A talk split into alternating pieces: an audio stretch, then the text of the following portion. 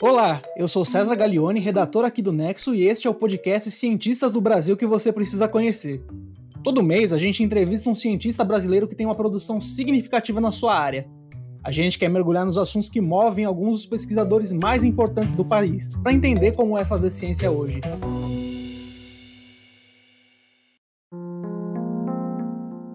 Você já deve ter visto a nossa convidada de hoje na TV, ou então escutado ela no rádio, ou até mesmo se deparado com um tweet dela em algum canto da internet. Desde que a pandemia da Covid-19 começou, lá em março de 2020, ela se tornou uma figura pop Brasil afora, espalhando pelo país o seguinte: a ciência é o jeito que temos para sair dessa pandemia e também para resolver vários outros problemas. Ela é a microbiologista e divulgadora científica Natália Pasternak.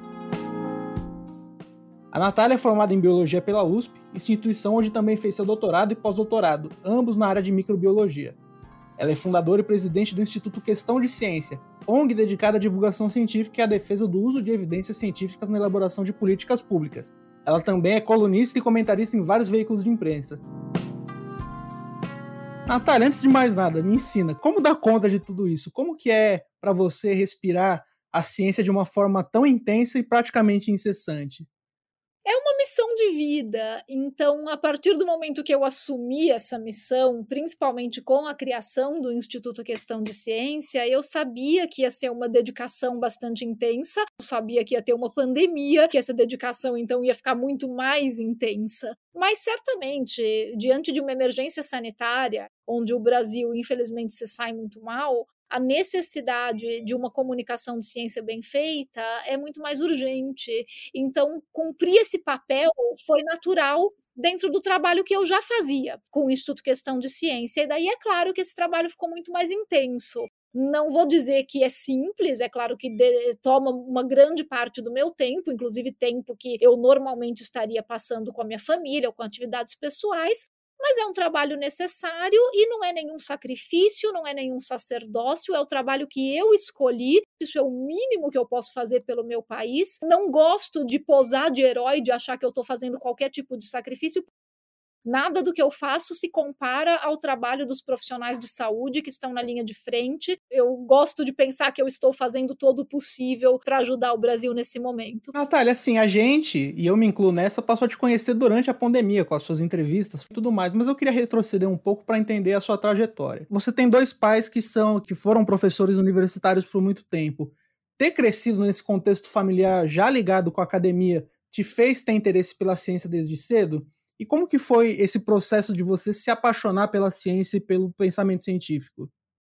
Certamente ter pais acadêmicos e viver num ambiente acadêmico desde pequena contribuiu, mas, como a gente gosta de dizer em ciência, não é determinante. Tanto que a minha irmã não foi para a área acadêmica, eu acabei indo. Então a gente tem aí um N de 2, né, que não permite tirar muitas conclusões, mas que já mostra que certamente não é o ambiente que determina comportamento. Os meus pais, os dois são professores. Minha mãe é professora titular aposentada na Faculdade de Arquitetura e Urbanismo da USP, e meu pai é professor aposentado da FGV. E meu pai sempre foi, principalmente, um fã muito aficionado de ficção científica e de divulgação científica. Então eu cresci numa casa repleta de livros de Carl Sagan, Arthur Clarke, Isaac Asimov, e, e eu fui lendo esses livros na minha infância, na minha adolescência adolescência, daí eu posso dizer com certeza que essa leitura e essas conversas em casa, elas certamente contribuíram muito para que eu desenvolvesse um apreço muito grande pelo pensamento crítico e racional. Acho que principalmente ter lido muito Carl Sagan quando eu era adolescente, quando já tinha idade para compreender O Mundo Assombrado pelos Demônios, certamente foi um livro que mudou muito a minha visão de mundo, a minha visão da ciência e de como a ciência pode contribuir para escolhas que a gente faz no nosso dia a dia. Então, ter toda essa formação em casa certamente contribuiu para que eu despertasse meu interesse por essas áreas. Mas não foi o único fator. Eu tinha outros interesses quando eu estava crescendo. A biologia não foi minha primeira faculdade. Eu fiz direito, pouca gente sabe disso, mas eu fiz direito antes da biologia. Eu fiz três anos de direito. Eu também tinha uma carreira artística bastante amadora, mas que eu gostava muito em balé clássico. Então, a ciência sempre esteve presente presente na minha vida, mas ela começa realmente a ganhar corpo quando eu escolho ir para a faculdade de biologia e realmente fazer uma carreira em ciência. Natália, apesar de você ser microbiologista, hoje você atua muito mais como uma divulgadora científica. Como que era atuar com a produção científica e como que foi fazer essa transição? Essa transição foi mais uma transição que aconteceu naturalmente do que realmente escolhida por mim quando eu comecei a carreira acadêmica, eu achei que eu ia fazer uma carreira acadêmica mesmo, como meus pais, mestrado, doutorado, pós-doc, concurso, professora e ficar na academia. Essa era a minha ideia e a ideia de muitos de nós que ingressam na academia. Então eu fiz meu doutorado em microbiologia, aí eu fiz pós-doc e daí eu resolvi tirar um tempo fora do laboratório quando a minha filha nasceu. Eu queria me dedicar um, algum, por algum tempo só a ela.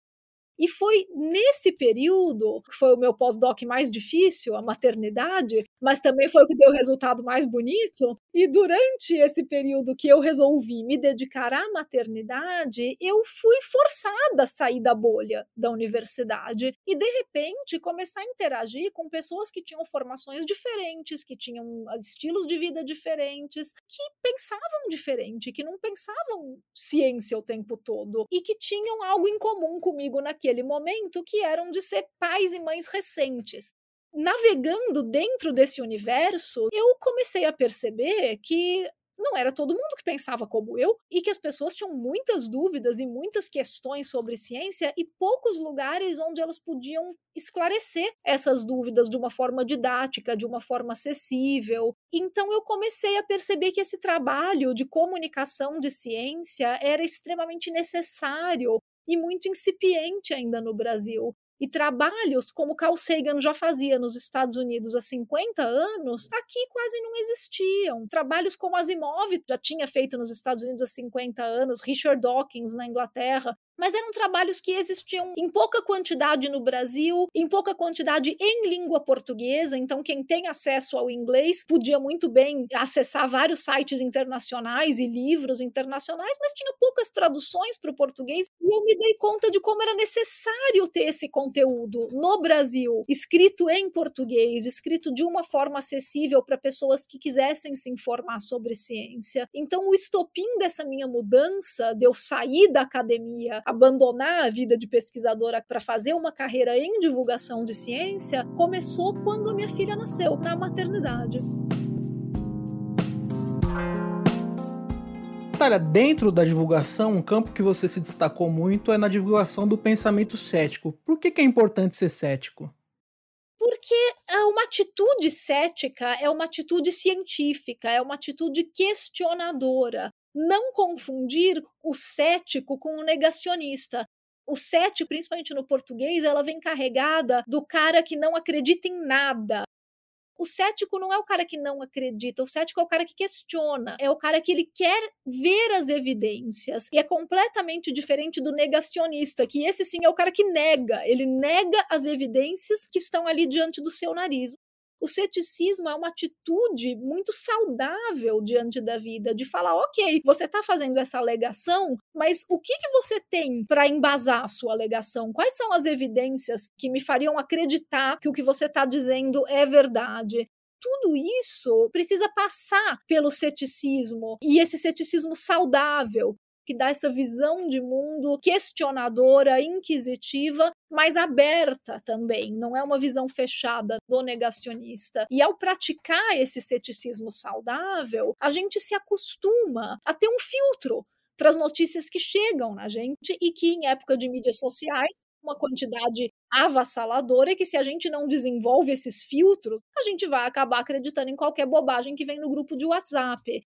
O ceticismo é uma atitude científica, é uma maneira de ver o mundo que leva em conta a necessidade de evidências. E Natália, nessa pandemia a gente viu qual que é a importância da gente divulgar a ciência e falar sobre ciência. Mas ainda assim a ciência e o pensamento cético não estão chegando para boa parte da população. O que está faltando nessa equação? É uma questão da gente não ter conversa suficiente sobre isso? É uma questão de linguagem? O que, que é que está faltando?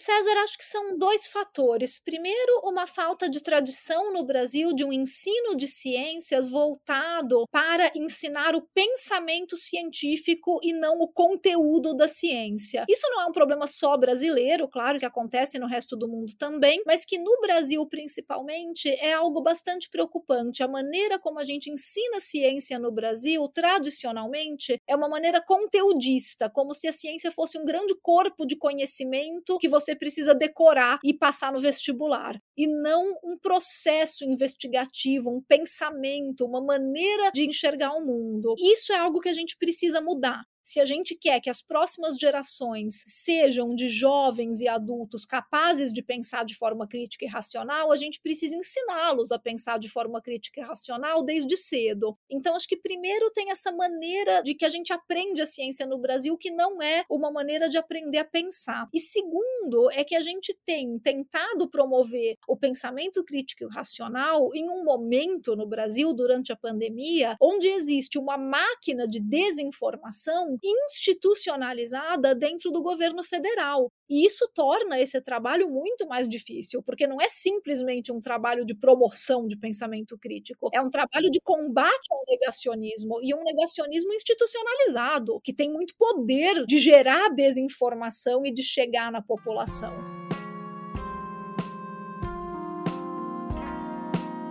Natália, eu vou entrar num terreno espinhoso aqui, mas o tópico que eu quero levantar agora já foi discutido nas redes e sempre com paixões muito afloradas. Um dos principais tópicos que vocês debatem na revista do Instituto Questão de Ciências são as pseudociências, né? Aquelas coisas que não têm comprovação científica, mas usam de uma certa linguagem da ciência para tentarem se vender como ciência. A astrologia e o terraplanismo, eles são pseudociências, mas a astrologia ela é socialmente aceita e o terraplanismo não primeira pergunta que eu quero fazer é por que, que tem essa diferenciação? E a segunda é se, na sua visão, toda pseudociência deve ser combatida da mesma forma, por mais inocente que seja. Como que é o caso da astrologia, né? Que a maioria das pessoas só quer ler o horóscopo do jornal para saber se o dia delas vai ser bom ou não.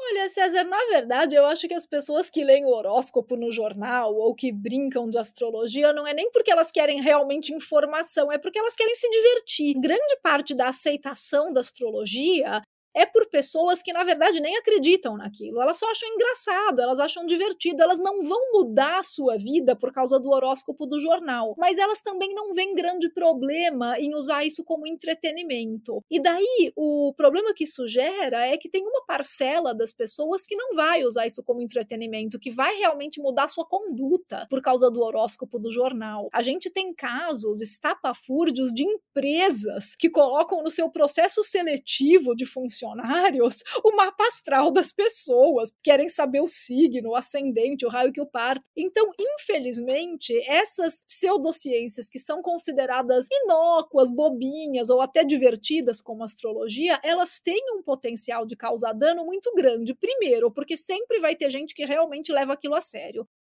Segundo, sempre vai ter gente que tira dinheiro dos outros por levar aquilo a sério o suficiente para enganar pessoas ou mesmo por acreditar piamente naquilo. Então, tem pessoas que gastam muito dinheiro com astrologia e elas estão sendo enganadas. E terceiro, porque sempre vai ter um grupo de pessoas que vai usar, a gente brinca, o meu marido Carlos Orsi, que é jornalista científico bem consagrado já, ele costuma brincar que a astrologia é a droga de entrada para as pseudociências. Quando a gente acha acha que, ah, mas isso é tão bobinho, para que, que eu vou perder meu tempo combatendo isso? A gente esquece que a astrologia, ela deseduca ela ensina as pessoas a pensar de uma forma irracional. Ela ensina que pseudociência é ok, que aquilo realmente tenha uma base. Muita gente acha que a astrologia tem base científica. Então você deseduca as pessoas a exigirem evidências, a entenderem as evidências científicas, a entenderem como a ciência funciona, e a partir do momento que elas abraçam a astrologia, é um passo para elas abraçarem coisas mais perigosas, como medicinas alternativas que vão impedir que elas façam tratamentos adequados para doenças, movimento anti-vacinas. A gente não pode negligenciar o poder de impacto que essas pseudociências boazinhas têm mas elas deseducam. E se a gente quer ensinar os nossos jovens, as nossas crianças a pensar de forma crítica e racional, isso vale para todos os aspectos, inclusive para astrologia, terra plana e essas coisas absurdas É, realmente é um tema aí muito amplo. E, Natália, eu quero agora aproximar mais a conversa do momento presente. Como que foi para você, de repente, se ver como um dos rostos do debate da pandemia no país? Como que é lidar com a responsabilidade de uma hora você ser um rosto conhecido em um determinado nicho e na outra virar uma figura que até mesmo foi convidada para ir no Senado para falar numa CPI? César, você falou a palavra-chave aí, é uma questão de responsabilidade. E isso sempre foi uma questão que eu levei muito a sério. Eu sei qual é a minha responsabilidade como comunicadora de ciência ao fazer esse trabalho. Eu sei que o que eu falo em rede nacional tem o poder de mudar o comportamento de pessoas. Por isso eu tenho muita responsabilidade sobre o que eu falo. E por isso eu também não estou sozinha. Eu tenho o respaldo respaldo do Instituto Questão de Ciência que eu presido, que tem um conselho editorial, que tem um board, que tem um conselho consultivo, um conselho fiscal, e que se eu falar alguma bobagem, eles vão me repreender, eles podem até me destituir. Ter toda essa estrutura é muito importante justamente para garantir que o trabalho que eu faço, a formação que eu passo na mídia, ela seja respaldada por um grupo de pessoas. Nada do que eu falo saiu da minha cabeça. O que eu falo na mídia são informações científicas que passaram por um crivo do meu conselho, por um crivo do meu instituto e que eu recebo um treinamento para como comunicar isso da maneira mais clara, mais acessível e mais didática possível para que as pessoas tenham acesso a uma informação sólida, confiável e verificada. É claro que eu erro e quando eu erro, eu faço questão de admitir esse erro publicamente e de corrigi-lo. Então, isso é ter responsabilidade. Eu não estou aqui para virar celebridade, até porque isso é passageiro. Eu ganhei muita notoriedade durante a pandemia, estou tentando fazer esse trabalho da maneira mais responsável possível, mas eu sei muito bem que assim que a pandemia passar, eu volto para o meu posto de ser simplesmente a presidente do Instituto Questão de Ciência, continuar promovendo políticas públicas baseadas em evidências como eu já fazia antes, e o meu trabalho agora em Columbia University, que eu estou indo para desenvolver um trabalho lá em diplomacia científica. Então, eu não me deixo glamourizar muito por esse momento que a gente está vivendo.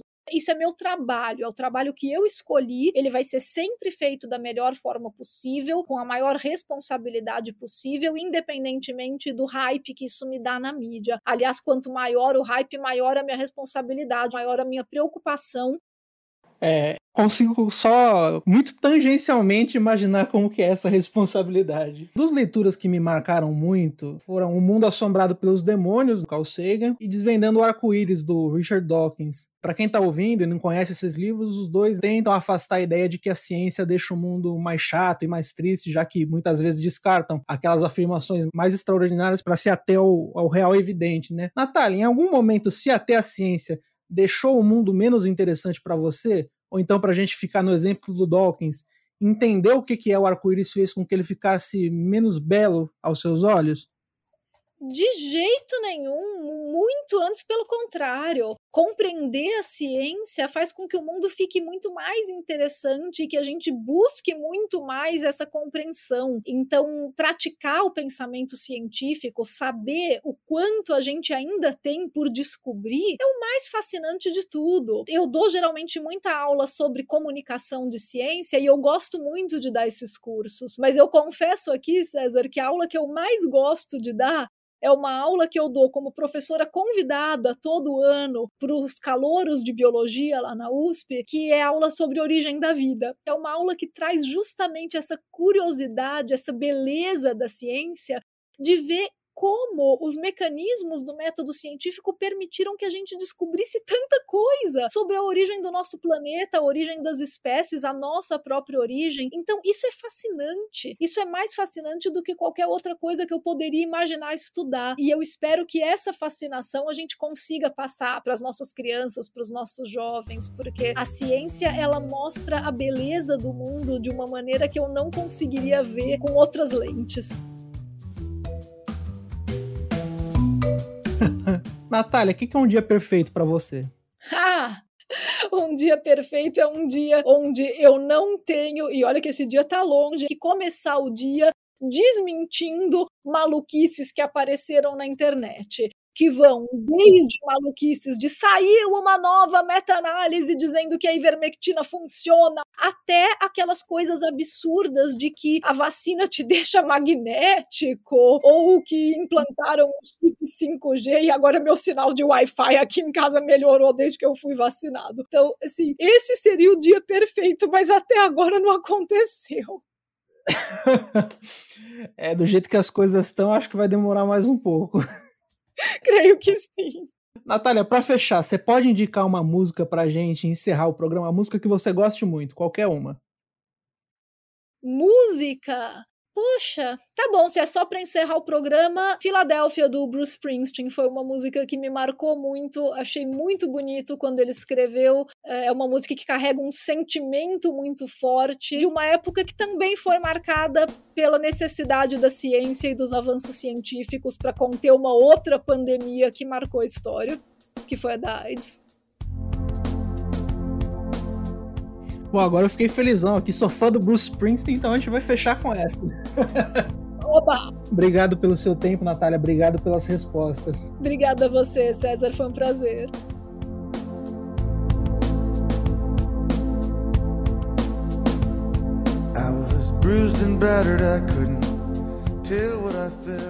Esse foi mais um episódio dos Cientistas do Brasil que você precisa conhecer. Um podcast produzido pelo Nexo com apoio do Instituto Serra Pilheira. Lembrando que a gente também preparou uma página especial no site do Nexo, uma versão condensada da entrevista de hoje por escrito, fotos e os três livros recomendados pela Natália. O link está na descrição desse episódio. A gente também convida vocês para conhecer um outro projeto do Nexo com apoio do Instituto Serra Pilheira, uma série de gráficos que apresenta a história ilustrada de um saber. A gente linkou um na descrição do podcast de hoje.